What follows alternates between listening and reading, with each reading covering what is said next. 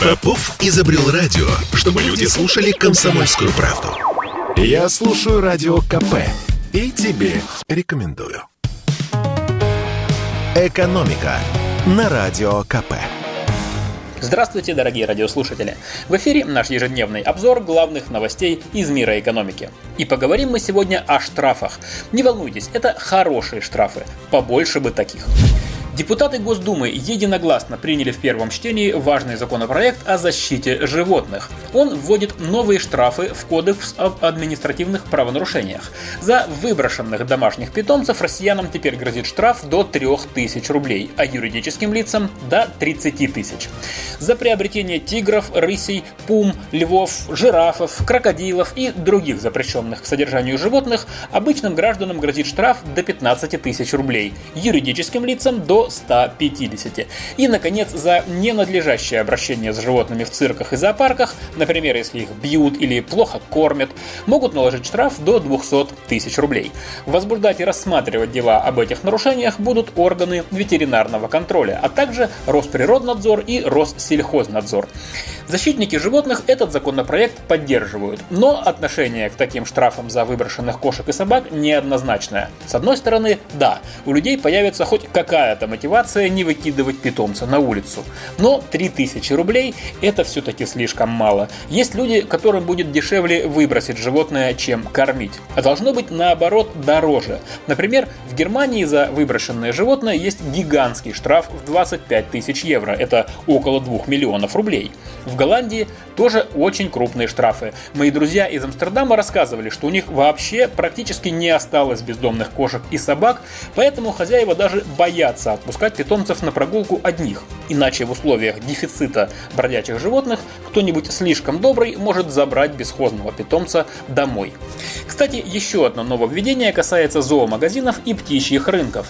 Авторы законопроекта отмечают, что животных там зачастую содержат в тесных вольерах, без ветеринарной помощи, полноценного питания, не выгуливают, в общем, всячески ущемляют. Поэтому к местам продажи питомцев теперь будут предъявлять требования, которые правительство пропишет отдельно. Все это должно привести к тому, что зверей можно будет покупать в специализированных питомниках, где их разводят профессионально.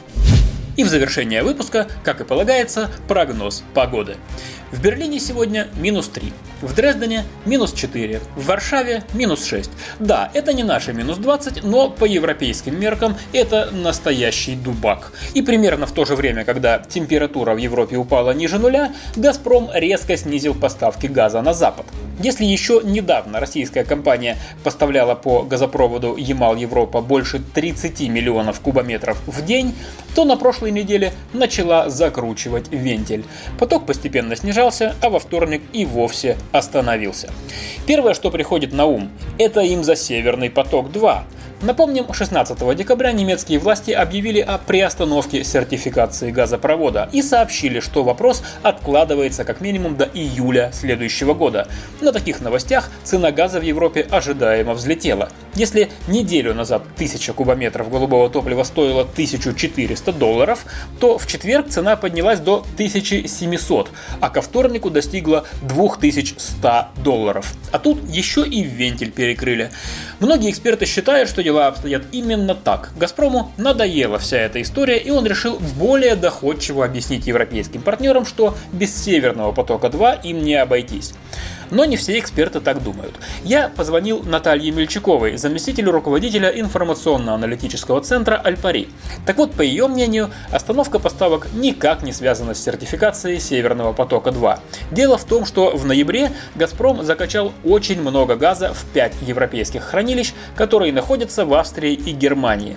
За 11 месяцев поставки «Газпрома» в Европу выросли на 6,5%. Все европейские потребители газом обеспечены. «Газпром» свои обязательства обязательства выполнил. Так зачем ему прокачивать газ впустую, когда его не покупают? Поэтому поставки и остановили. По словам эксперта, если холодная погода сильно затянется, то европейцам понадобится больше газа. И тогда «Газпром» снова увеличит поставки в Европу. В общем, европейцы в любом случае не замерзнут. Вопрос только в том, в какую цену им обойдется тепло в ближайшие месяцы. А зима, по всем прогнозам, обещает быть холодной. «Экономика» на Радио КП. Это спорт неприкрытый и не скучный. Спорт, в котором есть жизнь. Спорт, который говорит с тобой как друг. Разный, всесторонний, всеобъемлющий. Новый портал о спорте – sportkp.ru О спорте, как о жизни –